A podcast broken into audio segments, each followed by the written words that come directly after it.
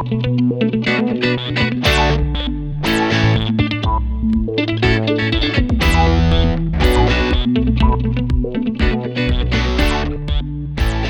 pessoal, está no ar mais um GDcast Descobrindo Carreiras. Esse é um podcast quinzenal que tem por objetivo falar sobre ciência de um jeito descomplicado e conectado com o dia a dia de quem está nos ouvindo. Todos os nossos episódios estão disponíveis no Spotify e vocês podem acompanhar a nossa programação, além de outros conteúdos sobre carreira e trabalho no arroba GDC Podcast. Eu sou a Manu. Eu sou a Ali. E eu sou a Amy. E está aqui conosco hoje também o nosso editor, Pedro Del Fabro. Hoje, fazendo jus à data de publicação desse, desse episódio, que é sexta-feira, 13 de novembro, vamos falar sobre um tema que é o terror de muitos trabalhadores, a demissão. A nossa proposta hoje vai ser um pouco diferente, porque cada uma vai falar sobre o tema a partir de uma perspectiva. Como eu já mencionei antes, a minha tese de doutorado foi sobre os motivos que levam os profissionais a pedirem demissão voluntária dos seus trabalhos. E depois de concluir a tese, acho que eu não comentei essa informação aqui antes, eu trabalhei por alguns anos na Produtive, carreira e conexões com o mercado. Não estou ganhando nada para fazer a propaganda. E lá na Produtive eu tive a oportunidade de ajudar muitos profissionais em transição porque tinham sido demitidos ou tinham demitido as suas empresas. E além disso, pude ajudar também as empresas a pensarem melhores jornadas para os seus trabalhadores enquanto permaneciam nos empregos que eles estavam. Então, hoje é a partir desses dois pontos de vista que eu quero conversar com vocês, e eu quero dar agora a oportunidade para as gurias contarem qual vai ser o ponto de vista que elas vão trazer sobre o tema da demissão. Então, eu, eu vou trazer um, um, uma perspectiva um pouco mais prática, então, é, em termos do que eu venho observando dos atendimentos que eu faço é, com clientes que passaram sobre momentos de, de, de desligamento voluntário ou, ou involuntário, e também o que eu percebo sobre esses, esse, esses momentos, tanto na perspectiva dos trabalhadores e colaboradores, quanto com as perspectivas das empresas também. E a minha ideia vai ser trazer um pouquinho. Uh, eu brinquei com as, com as gurias na semana, quando a gente definiu o tema, que eu ia olhar um pouco números, né? E, e, e um pouquinho do que, que realmente está indicando essa movimentação, essa movimentação toda de pandemia sobre o desemprego no Brasil. Uh, só que ao invés de também entrar numa análise econômica, porque não me considero nada competente para isso, eu vou trazer um pouco da perspectiva da transformação da carreira, né? Esses, esses números mudando e a forma como a pandemia impactou nos movimentos de emprego e desemprego, o que está acontecendo com a carreira. Então, acho que é por aí. Eu acho que já de antemão a gente convida os nossos ouvintes economistas, se eles estiverem nos ouvindo, que depois compartilhem também com a gente a sua perspectiva, né? Já que a gente não pode aprofundar muito esse, esse, olhar, que não é o nosso, se vocês quiserem conversar com a gente sobre esse tema, a gente fica super aberta e super contente.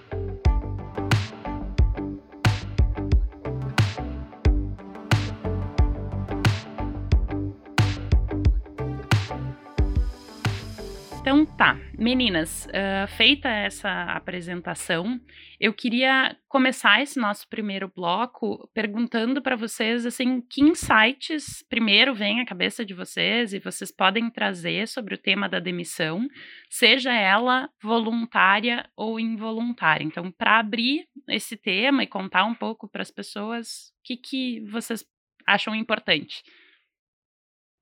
Eu vou começar essa para introduzir mesmo, mas uma coisa que a gente tem, enquanto quando a gente estuda muito um assunto, a gente tem um viés de interpretação sobre aquele assunto que é alguém que conhece muito. Mas a população geral não conhece tanto sobre um assunto, né? Então, quando, quando a gente trouxe para cá emprego e desemprego, eu fui para o Google e coloquei emprego, pandemia, desemprego, pandemia, para ver qual era a primeira informação que vinha, assim, né? De uma forma leiga, sem entender o que estava acontecendo.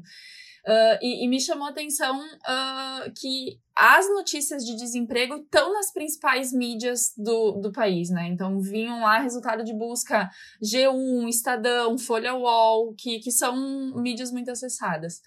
Uh, quando eu coloquei emprego e pandemia, veio um, um samba do crioulo doido, assim, e uma única reportagem dessas mídias principais. Então eu acho que isso já me deixou com, com uma pulga na orelha, assim, né, de, de o que que tá sendo divulgado, onde está sendo divulgado e com que ênfase está sendo dada, assim. Uh, que eu acho que, que tem a ver com essa perspectiva que eu, me, provo que eu me, me, me provoquei a falar hoje, que é sobre essa mudança do mercado de trabalho, uh, que, que tem opiniões muito divergentes sobre ela, né? Uh, será que essa uberização do trabalho, essa flexibilização, ela, ela de fato ela está trazendo benefícios? É, as carreiras, como elas estão sendo transformadas, elas estão provocando o quê, né? Para as pessoas, para a sociedade, para quem contrata, para quem deixa de contratar e tudo mais. Então é bem um aquecimento aí da nossa discussão hoje. Emi, só para quem está nos ouvindo e talvez não tenha ouvido falar ou já tenha ouvido falar e nunca entendeu muito bem o que, que é uberização, tu pode traduzir para a galera? Uh, uberização, na verdade, é uma lógica de trabalho que veio a partir da tecnologia, ajudou a transformar, né? É, são, são empregos sem vínculo empregatício, né? A pessoa é um prestador de serviço e, e, eu vou tentar explicar um pouco melhor esse movimento e como é que ele está evoluindo e como é que ele está modificando os laços, porque na verdade uh, toda essa nova forma de contrato ela é permitida porque os marketplaces estão surgindo. O que, que é o marketplace? É, um, é uma tecnologia que faz com que uh, a demanda e a oferta se aproximem.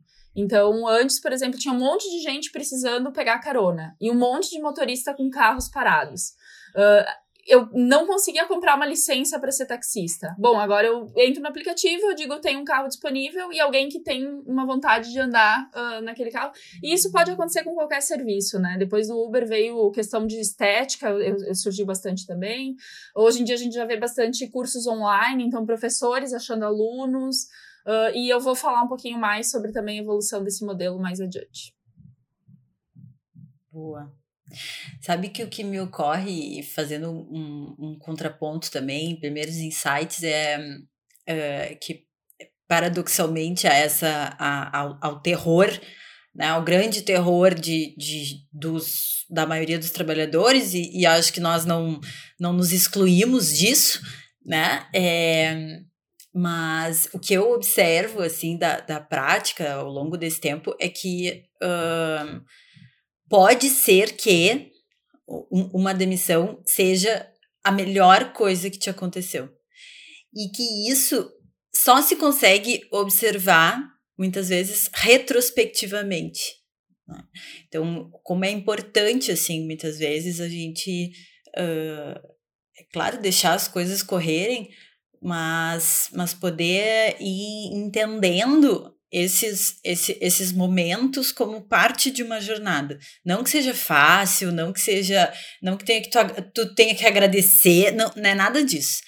Mas que uh, algumas vezes, já, acho que mais do que é, em princípio se pensaria, uh, eu já vi desligamentos que foram verdadeiras libertações.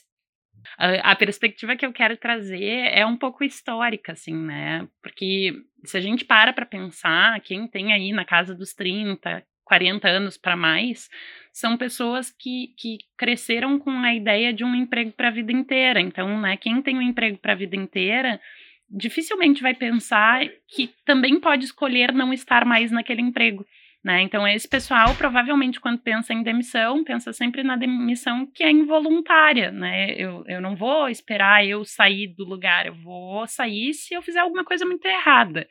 Né? Então, isso é uma coisa que acho que a gente vai discutir um pouco hoje, assim, né? Que demissão não significa necessariamente ter feito uma coisa muito errada.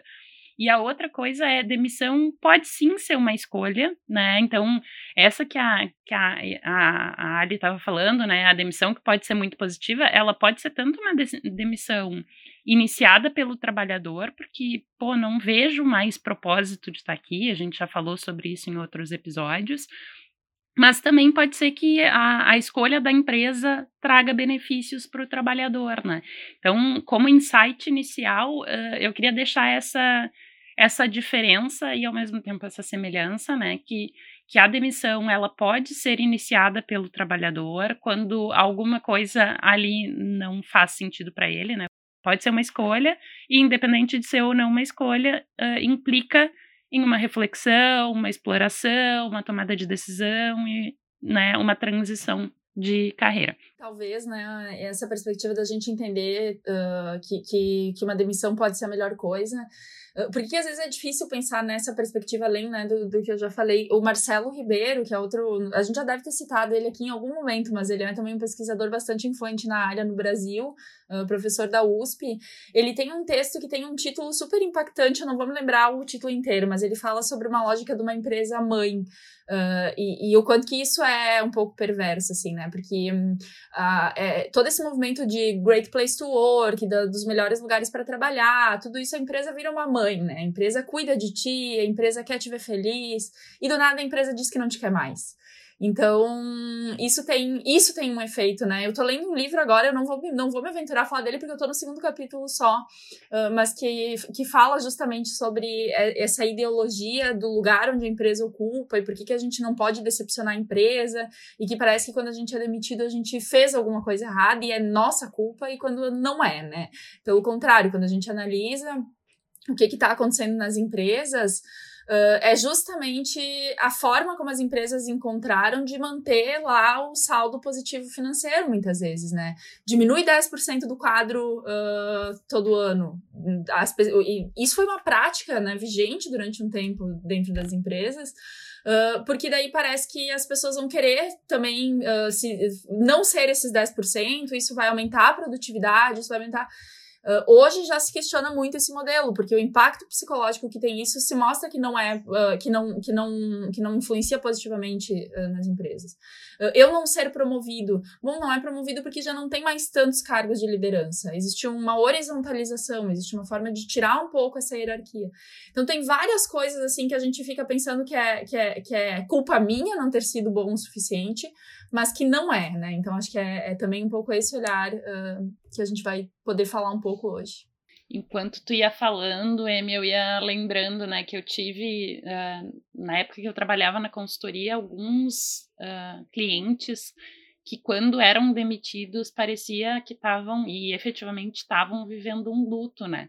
Uh, assim como acontece em relacionamentos de diversos tipos, uh, a relação com a empresa é uma relação, né? E a gente coloca essas expectativas nela, e quando vê essas expectativas frustradas, a gente tem uma perda aí que é uma perda importante e sobre a qual a gente eventualmente vai precisar conversar, vai ter que pensar, até conseguir perceber quanto da responsabilidade por isso é nossa, o quanto é da organização ou de alguém que está ali dentro. Né? Então, uh, também para dizer que está bem a gente ficar muito mal quando a gente perde um emprego, porque na verdade não é só o emprego que a gente perdeu, né? A gente está perdendo um projeto de vida. Então, muitas coisas né, acabam sendo perdidas, ou a gente precisa abrir mão, porque aquele, né, aquele projeto, enfim, ele é encerrado uh, antes do que a gente gostaria.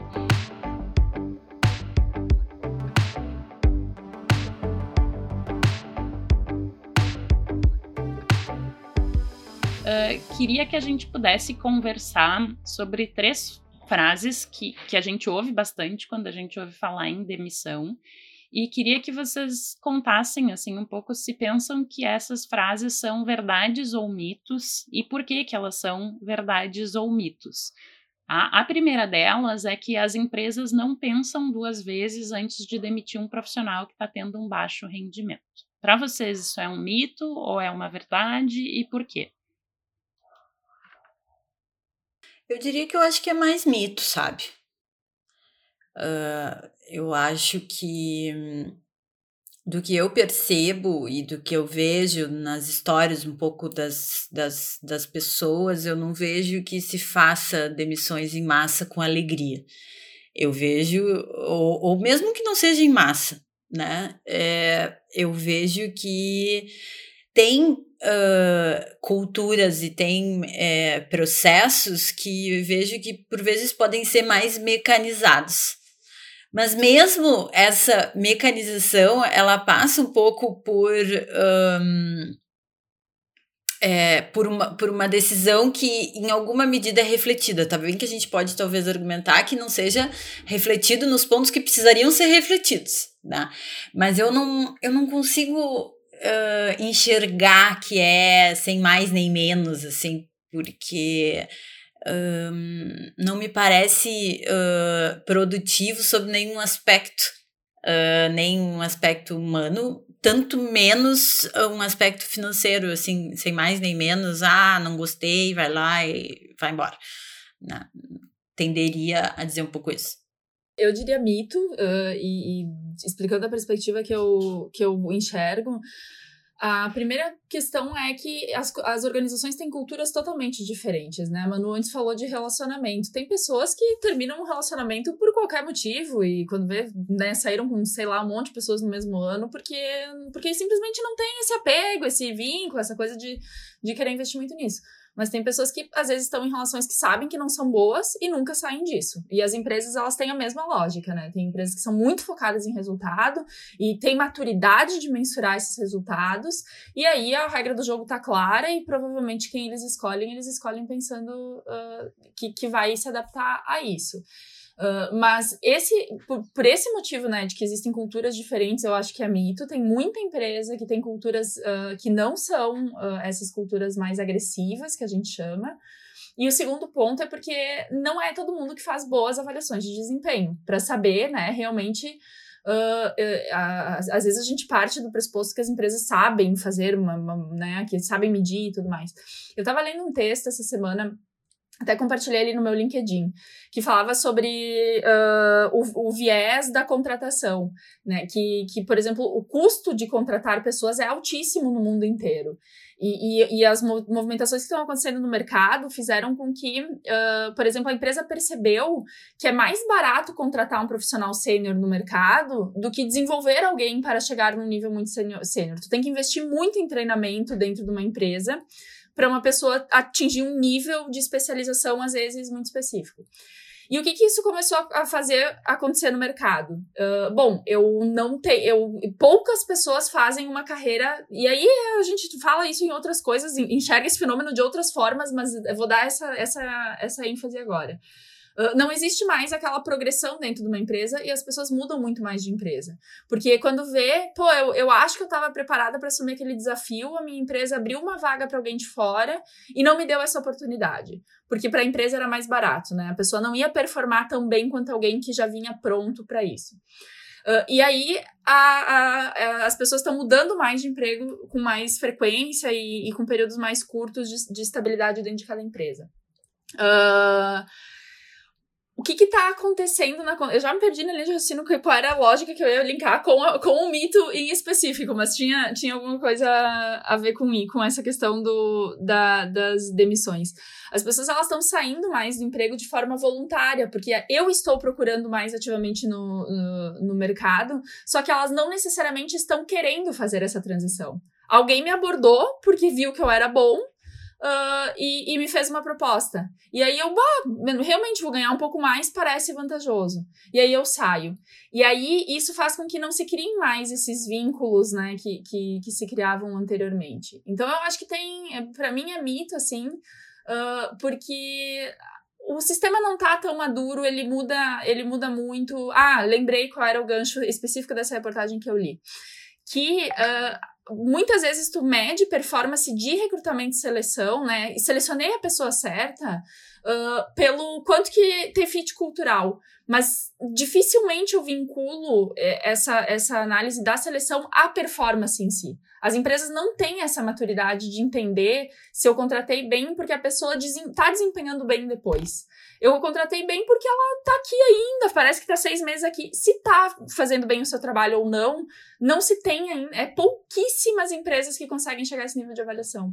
Então eu acho que, que para mim é mito mais para esse sentido de que a gente também nem tá tão maduro assim para fazer uma para fazer boas avaliações de performance. Eu, eu queria juntar, né? A, a Amy falou uma informação, eu vou falar a mesma informação, mas de um jeito diferente. Né? A Amy diz que é muito caro para as empresas contratarem pessoas. Logo, para demitir pessoas é muito caro, porque quando eu demito, eu preciso ter ou reorganizar meu time para que quem fica possa dar conta daquilo, e nem sempre a pessoa está treinada. E aí, é aquilo que a Amy falou, né? Não tem o desempenho, logo vai demorar, o time, né, eventualmente vai demorar para ter a mesma entrega, ou eu vou ter que contratar, né? Então, para demitir alguém, eu tenho que pagar muita coisa no Brasil hoje, né? Tenho que pagar muitos direitos, né, uh, para essa pessoa que está saindo, e além de pagar para quem está saindo, eu tenho que pagar para conseguir contratar alguém. E vê, não é que não existe método de avaliação de performance, né? Acho que tu falando, mas não me, bateu muito assim. Uh, o mundo tá mudando. E as ferramentas, a forma como a gente faz essa avaliação de performance não responde mais à complexidade do mundo agora. A ciência como um todo está passando por esse dilema, né? Uh, eu não posso, não existe mais uma lógica linear. Ah, esta pessoa não, não, essa pessoa não tem competência X, por isso que ela não entrega Y e o resultado da empresa é Z. Não, gente, né? A pessoa pode ser, pode não ter aquela competência X, mas daí tem alguém que falou alguma coisa, ela conectou e, e, e o time começou a trabalhar de uma outra forma. Então, assim, quando gente, uh, vamos parar para pensar, né? Assim, acho que cada um pensar quando que eu desempenhei bem minha função. Dependeu só de mim? Ou dependeu de vários fatores. Naquele momento eu estava no momento positivo da minha vida, eu estava fazendo uma atividade que eu já tinha, que eu estava minimamente preparado, colou uma pessoa que eu super ajudou a destravar. Então é a mesma coisa dentro das empresas. As empresas não têm as variáveis na mão, a imprevisibilidade está muito alta.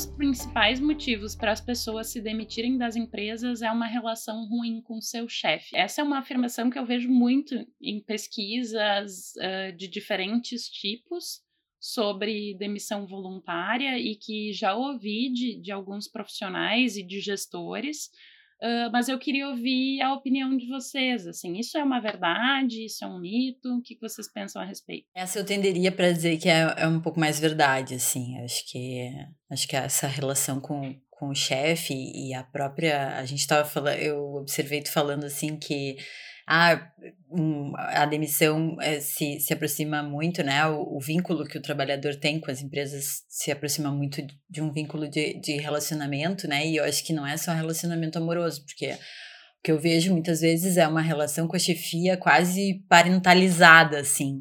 Né? E, e muitas vezes também uma expectativa que se coloca ali uma, uma expectativa na empresa como a mãe, o chefe como a família, a figura parental, muitas vezes o pai, uh, e, e, a maneira como se responde a isso uh, também. Né? A questão é o quanto que isso uh, fica muitas vezes frustrado, né? Eu sou ali, eu quero te salvar e eventualmente não, eu não tô mais ali porque foi uh, rompido aquele aquele vínculo uh, ali, né?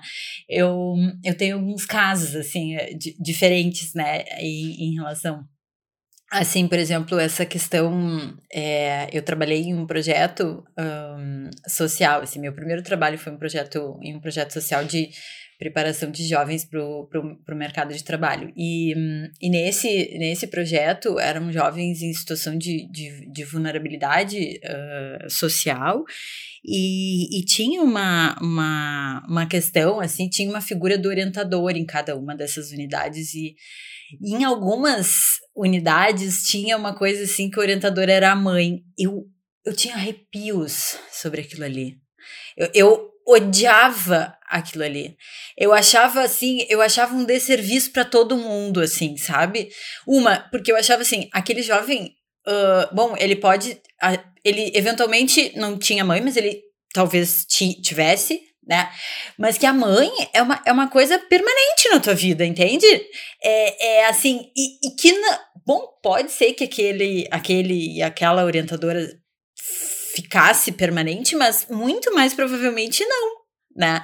Então, acho que é, vincular essas, essas figuras assim é, parentais é, é, temeroso e eu acho que até em alguma medida um, irresponsável, né? É, muitas vezes, assim. Então, eu, eu batia muito nisso. Ai, daí achavam que eu era assim, ai, mas é que é, é amor demais. Bom, pode, pode dar amor sendo orientador, não precisa ser mãe, né? Para dar amor. Então, assim, não era essa questão, né, que se, que se colocava. Esse foi um exemplo, assim, que eu fiquei, que eu fiquei me lembrando. E, e nessa questão, né, ali, que nem o, o, vínculo no voluntário, a pessoa, ela é, é, não é um vínculo contratual, salarial. Ela provavelmente está naquele voluntário porque ela se dedica com aquilo com um propósito. Então, acho que fortalece ainda mais essa relação, né, de eu me sentir mãe, fica mais fica mais escrachado, assim, né? Usando um termo bem popular. Mas eu vejo na empresa uh, que esse vínculo ele se repete, mas ele fica um pouco mais maquiado também, né? Porque tem um contrato ali, eu, tô, eu, eu tenho uma transação acontecendo aonde eu tô. Uh, e eu tendo, né, me posicionando em relação mito ou verdade, verdade, assim, e é muito viés que eu dou quando, quando eu paro para analisar o que, que é uma organização, né? O que, que faz aquela cultura ser aquela cultura? O que, que faz uma família ser aquela família e não ser outra, né? Primeira coisa que vem na cabeça é, é a imagem do, assim, uh, de uma família que tem uma, uma, uma, constituição, muitas vezes é aquele vovó, uh, uma uh, patriarca, matriarca, né? A história de quem fundou, a história de quem, uh, de quem toma decisão, a história de quem decide aonde investir. E eu vou dizer que eu, que eu acho que isso é mito. vou trazer a opinião diferente aqui, né? Uh, na minha tese de doutorado, uh, relação com chefia não pesava para as pessoas saírem do emprego. O que pesava eram elementos muito concretos, né, que, que a gente pode entender que passam também pela liderança, mas não era de relacionamento né, que estava se falando. Eram coisas como carga horária, como remuneração, como o quanto que a empresa consegue criar condições para que eu não queira sair da empresa, o quanto que a empresa faz promessas e, e cumpre as promessas que faz. Uh, mas o resultado que eu mais acho legal da minha tese, e, e aí, de novo, né, acho que é um resultado que pode passar pelo líder, é que as pessoas ficam, e acho que na fala de vocês, vocês também trouxeram isso, né, da M mais claramente até. As pessoas ficam nas empresas, não é sair, né, isso eu acho que é bem importante também, na, lá na tese eu descobri que o que faz ficar e o que faz sair são coisas diferentes, né, os motivos de retenção são diferentes dos motivos de saída. Mas um motivo que, que faz as pessoas ficarem, uh, e que eu acho que muitas empresas ainda não entenderam, e para mim isso é surpreendente, é as pessoas terem uma perspectiva clara de onde elas vão chegar e do que, que elas vão conseguir conquistar para a sua carreira profissional e para a sua vida se elas ficarem naquela organização. E isso uh, pesa, né, na minha tese, pesou, e aí depois vou contar um pouco de outras experiências, mas isso pesa mais do que, que o papel do líder, né? Claro que o líder é a pessoa que vai poder sinalizar isso pra gente. Né? o diretor da empresa não vai chegar e falar com, com cada um dos funcionários e dizer o que, que ele espera e o que, que o funcionário pode esperar. Então, o líder é o porta-voz disso, né? E aí, uh, lá na Produtive, uma coisa que eu também consegui entender e que acho que vale para a gente dar uma aliviada nos líderes, né? Às vezes eles são só o porta-voz, né? Tem líderes que têm uh, condição, pela sua posição, pelo tipo de empresa, de tomar decisões e, e, essas decisões vão impactar diretamente na, na carreira, né, na experiência do, dos seus colaboradores, mas tem líderes que só reproduzem a decisão da organização. E aí, quando a gente pensa, né, uh, talvez a pessoa esteja sendo, não é por causa do líder, é por causa da diretriz da organização que o líder é o, a pessoa responsável por uh, trazer.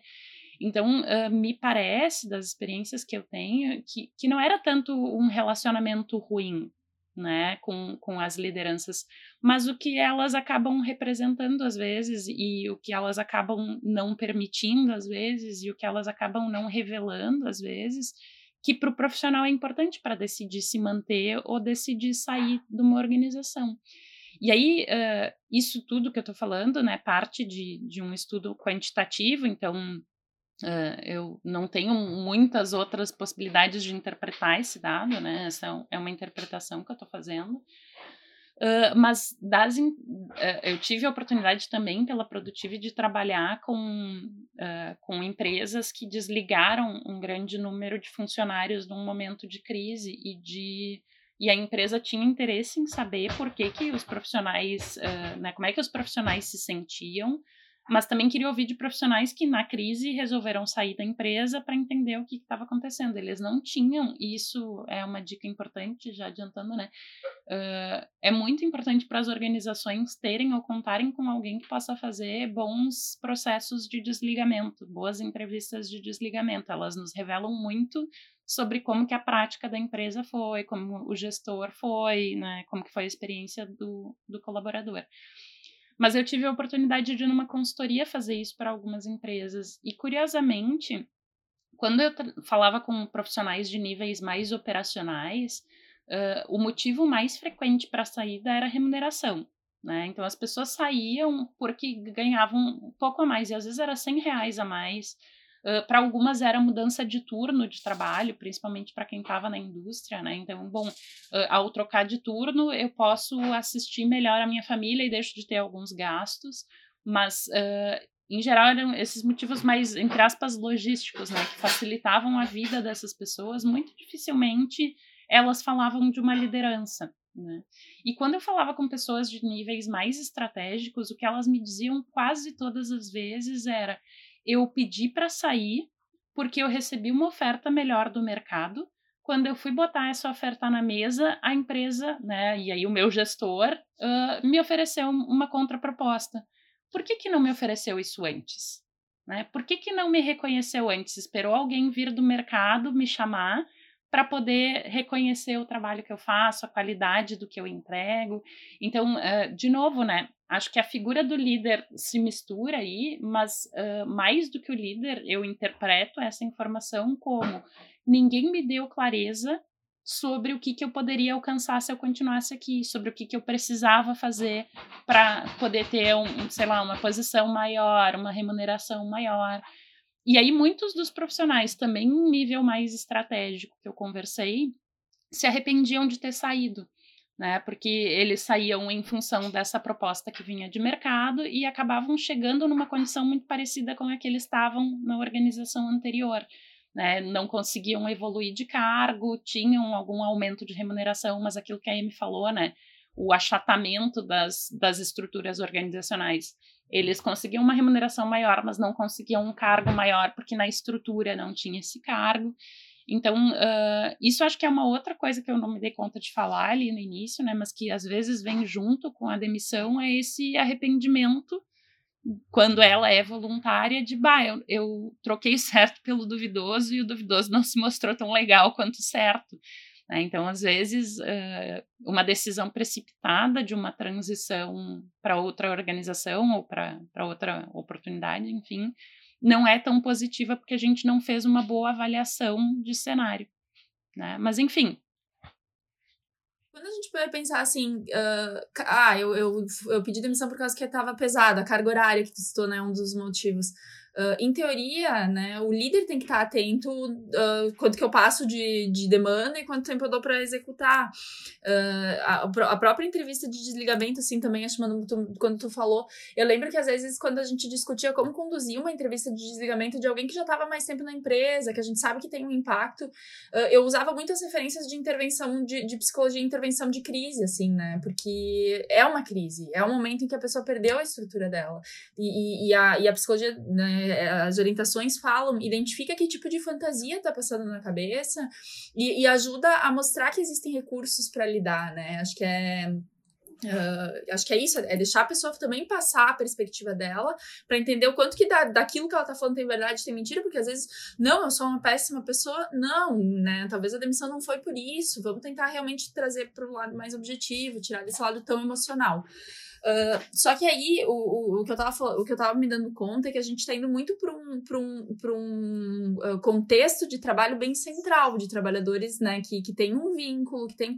E essa não é a realidade que a gente mais está vivendo agora, né? E, e inclusive, uh, os novos modelos falam em não ter lideranças, em, em ser um trabalhador mais autônomo. Uh, olha que interessante isso, né? Tem, quando a gente analisa o aumento salarial de quem. Uh, salário, dado objetivo, valor, de quem fica na mesma empresa e de quem muda de empresa a cada um ou dois anos, é, é, nitidamente maior uh, quem ganha mais, quem muda mais de empresa. Porque é essa essa jogada. Então, por exemplo, assim, Uh, se eu, eu. Vamos pensar na lógica se eu sou uma empresa, né? Eu quero ter uma pessoa durante cinco anos comigo. Nesses cinco anos, se essa pessoa se desenvolveu, se essa pessoa, né, quis, uh, quis uh, enfim, crescer e tudo mais, ela vai dominar muito bem os processos, ela vai conhecer muito bem o cliente que atende, ela vai ter uma qualidade de entrega muito grande. Uh, e aí a remuneração dela, uma, um, um, aumento por ano, né? Um aumento de, sei lá, um aumento de 10%. Às vezes, na proposta salarial, a pessoa chega a ter 30% de aumento de um dia para o outro, né? E aí no outro ano tem mais 30%. Então é maior o ganho salarial de quem muda. Isso está fazendo as pessoas entenderem que se eu mudar, eu vou ser valorizado no mercado, meu passe vai estar valorizado. Elas estão mudando mais. E as lógicas de vínculo têm mudado, né? Que aí acho que foi um pouco do, do, do, que tu trouxe, né, Manu? É, é uma transação, eu quero entender se o que eu tô ganhando e o que eu tô entregando tá valendo ou não. E aí grana começa a, a ser um dos fatores também que, que, que tá levando a esses movimentos de mercado, assim. Fiquei me lembrando muito de um filme que é Sem Escalas, e dessa, dessa situação, assim, né? Claro, filme meio romanceado e, e tudo, mas acho que a, a questão, assim, o mote do filme é essa questão de, de, da transição de, de fazer entrevistas uh, de forma online e, e, ou, ou presencial. E, e, bem, vai, vai um pouco para a história daí do, do, de vida do, do cara, da pessoa, né? Sem vínculo nenhum, né? Assim, ele é um do mundo, não tem casa, não tem mas eu acho que ele, ele tinha, assim, alguns padrões e, e valores ali, né, de, de poder ouvir e de efetivamente estar presente naquele momento que era um momento para a pessoa invariavelmente muito difícil, né? Então, acho que para esse episódio, assim, fica uma. Acho que fala sobre isso de, de, de outros, outras perspectivas, assim, porque daí também tem a perspectiva das pessoas, também tem a perspectiva de, de fazer a mesma coisa de um jeito diferente, o que, que isso impacta. Uh, o, o, respeito com que se tem com aquele momento que se está uh, vivendo, a própria experiência de quem já fez isso bastante tempo e está fazendo isso menos, né? Então, acho que é um, é um, um filme, assim, interessante para poder discutir uh, isso também. E outra coisa que eu fiquei pensando quando estava falando, essa questão, assim, de, de, que o líder muitas vezes é um mensageiro da gestão, né? E, e, e eu acho que, assim, uma das, das das lições assim que, que, eu, que eu ouvi sobre uh, gestão. Eu nunca desempenhei um cargo de, de, de, gestão e até me questiono sobre isso se eu gostaria ou não, mas enfim, uh, não nunca, nunca fui chamada é, é, para isso. Assim, mesmo uma vez eu, eu vi uma pessoa dizer assim: é, eu, a gente estava falando sobre, sobre lições da liderança, né? O que, que se tinha aprendido com essa, com essa posição. E a pessoa me disse assim: eu, uma das grandes coisas que eu aprendi é que tu tem que te posicionar, tu tem que ter um lado. E, e o que se pede muitas vezes da, da, da, gestão é que a gente fique no meio. Mas não dá para ficar no meio. Não, não, não dá para ficar no meio. É, é, ou, tu, ou tu precisa tá ali, né? E, e invariavelmente o que, o que a gente acaba vendo, né? De, da gestão como um, um mensageiro da, do, do boarding, da cultura, da direção né, da, da, da, da empresa é que, que, que a, as lideranças estão, pelo menos as formais, estão do lado das, das empresas, né? Mas que muitas vezes esse, esse espaço e essa ligação, que é o que é dito formalmente, uh, é, não, se, não, não se coloca, né? Então, é, é preciso tomar uma decisão pessoal de que lado se está e, e agir de acordo com aquilo ali. Invariavelmente, isso causa menos conflito pessoal, né, para as lideranças. Eu acho que isso é uma questão para se pensar.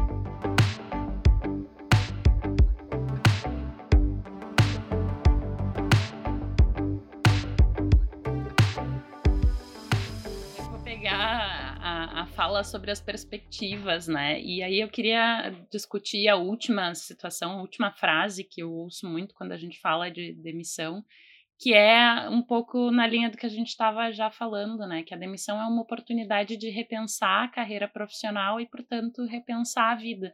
E essa frase vem muito do filme, né? Que eu também recomendo. Acho que ele é um filme gostosinho de, de ver e acho que ele provoca em pessoas mais reflexivas exatamente uma reflexão acerca dessa afirmativa. Então, queria ouvir mito ou verdade, Gurias? Eu acho que depende. Uh, e eu acho que depende porque eu costumo dizer assim para alguns clientes uh, que às vezes assim eu já falei eu acho isso aqui às vezes assim falar sobre dizer uh, explicitamente que está com um problema no trabalho ou que não gosta do seu trabalho é muito mais fácil dizer que está insatisfeito com as opções que fez na vida né então, eu acho que às vezes acaba chegando, assim, para aconselhamento e desenvolvimento de carreira, uma, uma, uma demanda explícita que ao longo do processo ela é, ela é diferente, né? Então, eu costumo dizer assim que fazer um processo de aconselhamento e desenvolvimento de carreira é uma oportunidade, é um, é um presente que a pessoa dá em última análise para si mesma, porque em geral e nessa perspectiva mais privada, né, vamos dizer assim, uh, em si não, não tem um patrocinador, né, para isso, como muitas vezes tem assim processos de, de, de, de recolocação, né. Mas o que eu vejo é que é que depende no sentido de que não adianta eu dizer que aquilo é uma oportunidade e, e um presente se a pessoa não está disposta para aquilo ali, né? Então, um, e eu me lembro, assim, acho que ao longo das muitas conversas que a gente tem tido ao longo dos anos, é muitas vezes assim uh, em situações né de, de, de desligamento e a gente pergunta e quer saber um pouco mais e quer refletir sobre aquilo ali e muitas vezes a pessoa não tem repertório porque nunca foi uh, nunca foi questionada sobre isso nunca se questionou né? Uh, so, sobre, sobre isso, eu me lembro muito um, um, exemplo que a Manu trouxe uma vez assim que foi fazer um face gosto com a com um gestor e ele disse nunca pensei sobre isso. Faço e gosto. É uma, é, uma, é uma atividade básica que a gente faz com adolescentes no sentido de um quadrante de que a pessoa coloca coisas aleatórias. Todas as coisas que ela faz e gosta que ela faz e não gosta que ela não faz e gosta e não faz e não gosta né? Então uh, e, e o retorno foi isso. Nunca Nunca, nunca me perguntaram sobre isso, nunca, nunca pensei, essa, essa pergunta nunca se colocou. Então, uh, e, e paradoxalmente, eu acho que hoje em dia muitos jovens se colocam demais isso. E aí, demais isso, e, e, e assim, e aí precisa, a grande questão é encontrar um trabalho em que, assim, que toda a matriz, né, que, que assim, o não faz não, não, não, não existe. O não gosta não tá nem em questão. Tem que ser tudo o que faz, tudo que gosta num trabalho que vai ser incessante, que vai ser a Disney, vai ser o Google e que eu vou amar incessantemente sempre. E uma coisinha que acontece, eu não quero mais e vou recolher as panelinhas e tá, tá pronto. Então, eu acho que a, a ajustar a sintonia dessa, dessa rádio muitas vezes, né? E eu acho que deveria ser, mas eu acho que na prática muitas vezes não é tanto para mais quanto para menos, assim, esses momentos, né, de transição. Tenho uma opinião muito parecida com a tua, Ali, assim, né? Pensar na vida, a única coisa que precisa acontecer é abertura, né? Disponibilidade emocional para isso, porque nem sempre é uma tarefa fácil. Então, sim, né? Acho que, que quando, uh, sei lá, uma demissão pode te levar a, opa, deixa eu ligar um alerta, o que, está acontecendo? Mas não necessariamente, né? Não, não, é, não é obrigatório, é, é muita essa disponibilidade interna que vai levar a isso. Eu, eu vou dizer para vocês que quando eu propus essa questão, eu não não, não sabia, né? Não, não pensei muito sobre ela, só coloquei ela aí porque, porque eu acho que é uma coisa que a gente escuta, né? Mas ouvindo vocês falarem, concordo totalmente que depende, né? E, e acho só importante a gente dizer que, uh, embora as pessoas, muitas pessoas não tenham acesso a essa ideia, né? Não sejam provocadas a essa ideia de poder planejar e construir a sua carreira e envolver os diferentes papéis de vida, isso não significa que elas não possam fazer. Né, isso a gente é muito acusado na nossa área de ser uma área para elite, né, para quem pode pagar, mas uh, não concordo com isso, né? Eu acho que mesmo quem não pode pagar tem o direito de poder refletir sobre como fazer a sua trajetória ter mais sentido, né? Uh, como gerar oportunidades para si, oportunidade de se olhar e, e, e, pensar no que, que é bom, no que, que gostaria de fazer. Eu acho que isso não é proibido para ninguém, né? E aí uh, acho que essa questão, né, essa frase que eu coloco, quem não, quem não pode, por, por circunstâncias da vida ou porque não se permite uh, refletir num momento de transição, porque tem que pagar conta, porque precisa logo estar tá ocupado, pelo que quer que seja, talvez não consiga efetivamente aproveitar uma oportunidade de repensar, mas as, as situações de transição, elas são situações que mexem na nossa estrutura de vida, né? A gente eventualmente vai falar mais sobre transições em um outro episódio, uh, mas é, é, só, a gente só considera a transição quando muda outras coisas, né? Então, dá para si mesmo a chance de que uma transição de, de carreira, de emprego, de empresa, possa mexer em outros papéis e pensar sobre essa mexida, sobre os impactos dela, uh, isso qualquer um pode fazer, né? E eu posso tomar consciência de tudo que mexe ainda assim precisar encontrar o primeiro emprego que que tiver para poder pagar as contas. E, e, eu acho, e eu não concordo também em absoluto com essa coisa de que, porque, uh, de que a gente é elitista, porque, bom, eu trabalhava lá num projeto social e, e tinha um contrato sobre isso e, e fazia aqueles jovens uh, pensarem, e, bom, assim, a gente está fazendo escolhas uh, ao longo de toda a nossa vida. Se eu preciso e chego à conclusão de que eu preciso encontrar o primeiro emprego, porque eu tenho que pagar conta, eu tenho que comer amanhã, bom, uh, o que que eu, o que que eu sei fazer, que tipo de escolha que eu vou fazer, porque eu posso fazer várias escolhas. Eu posso fazer desde a escolha assim a, a inventar um acidente, sei lá, né? A gente vê histórias disso, de fraude, de, de, de, de uma via que não é lícita, né? Mas a gente vê também outras opções. Então, eu acho que as pessoas, elas fazem escolhas, e, e mas só que muitas vezes não, não, não, não tem o recurso para poder fazer isso. E eu acho que é muito mais complicado, né, quando alguém que sabe que pode escolhe não. Porque a gente também vai ter as pessoas que sabem que podem escolher, que sabem que podem refletir, que estão organizadas financeiramente para isso e escolhem não. Eu não quero, eu quero ter a segurança de ter um emprego. Tá bem, né? é uma escolha também.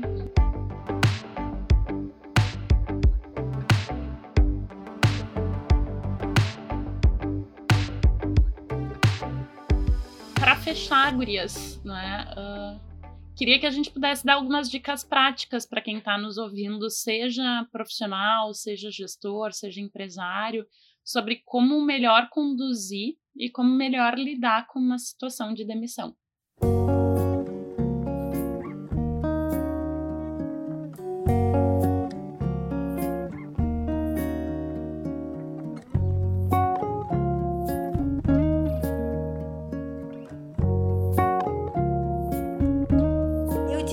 Assim, claro, com todas as dificuldades que isso tem, mas uh, encara isso como um fato e como uma parte é, de um momento e de uma, de uma jornada que tem uma parte anterior e tem uma parte posterior. E isso não quer dizer que uh, eventualmente não vai ser sofrido, vai ser libertador, vai ser mas talvez assim, suspenda um pouco esse julgamento e, e avalia isso, né? E toma isso, não avalia, porque avalia depois, mas toma isso como um fato. Ponto. Naquele momento. E lida é, com isso, com todas os, as, as, as, questões, né? Mas é, é, é, é, é um fato que vai compor é, a, a história e, e, e a experiência, que muito provavelmente vai trazer uma marca, mas que essas, essas consequências advindas desse fato, elas só vão poder ser né, avaliadas e, e ponderadas retrospectivamente. Então, acho que é isso que eu diria, é, assim, toma como um fato. Eu, eu, confesso que eu pensei uma coisa muito parecida, mas eu vou. Enquanto deu tempo de eu repensar, enquanto tu fazia teu argumento. Que eu acho que é uh, surfar da onda do movimento, assim, né? Em que sentido isso? Uh, durante muito. Às vezes o peso, né, de, de ser demitido e, ou de, de buscar uma demissão, ele era grande porque parecia que eu precisava acertar na decisão.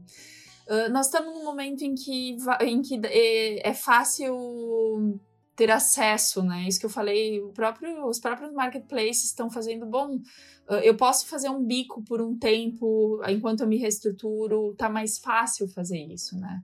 Uh, de novo, é difícil, é difícil a gente falar, porque a gente fala da realidade que a gente vem e, e eu não sei como é que seria se, se, se uh, né, será que tá fácil para todo mundo? Provavelmente não. Mas, uh, de fato, tá se, uh, tá se movimentando mais. E nesse momento em que está se movimentando mais, eu posso, por exemplo, tomar uma decisão ou ser demitido e deixa me jogar, deixa tentar desenvolver uma competência nova numa área que eu não conheço e que seja por três meses eu vejo que não faz sentido e eu mudo de novo.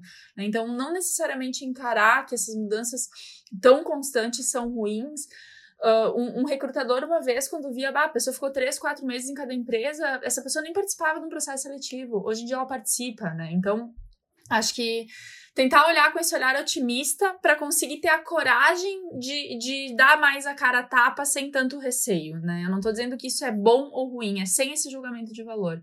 É talvez aproveitar deste momento e deste movimento que está acontecendo agora, né? Para ter essa coragem, assim. E eu não vou então dar dicas pros profissionais, porque as gurias já deram, mas eu queria dar uma dica para quem é tomador de decisão, né? Uh, defenda que a sua organização uh, tenha uma boa entrevista de desligamento, né? Lute por isso. Uma boa entrevista de desligamento vai te dar pistas do que, que tu não está fazendo bem, desde a seleção até toda a experiência de um profissional dentro da organização. Então, lute por isso, contrate alguém de fora se não tiver recurso interno para fazer, mas faça.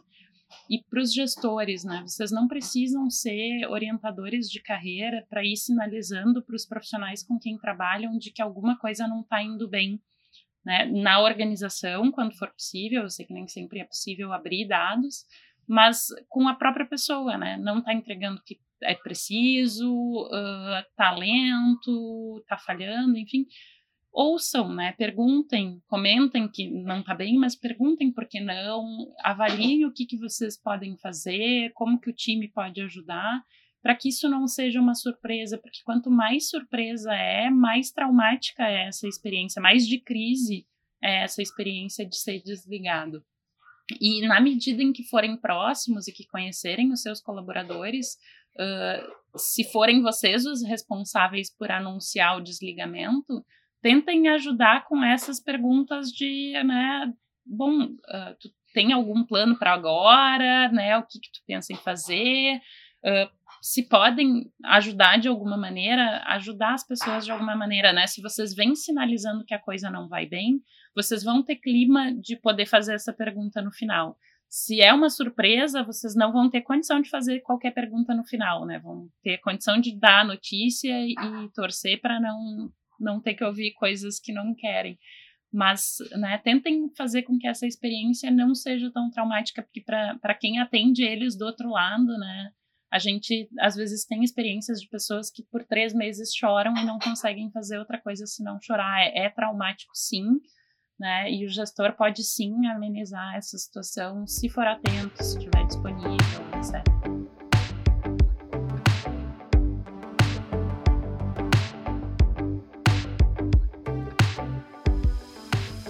gente. Esse, esse foi um episódio mais terrorífico, né? Mais denso, porque o tema não é dos mais agradáveis, mas que a gente achou que era importante também poder conversar. Uh, se vocês chegaram até o final, contem pra gente o que, que, acharam. Se vocês são economistas, interpretem junto com a gente as informações. Né? Sigam a gente nas redes sociais, né? Arroba GDC Podcast. E a gente se vê logo mais. Tchau, tchau, gente.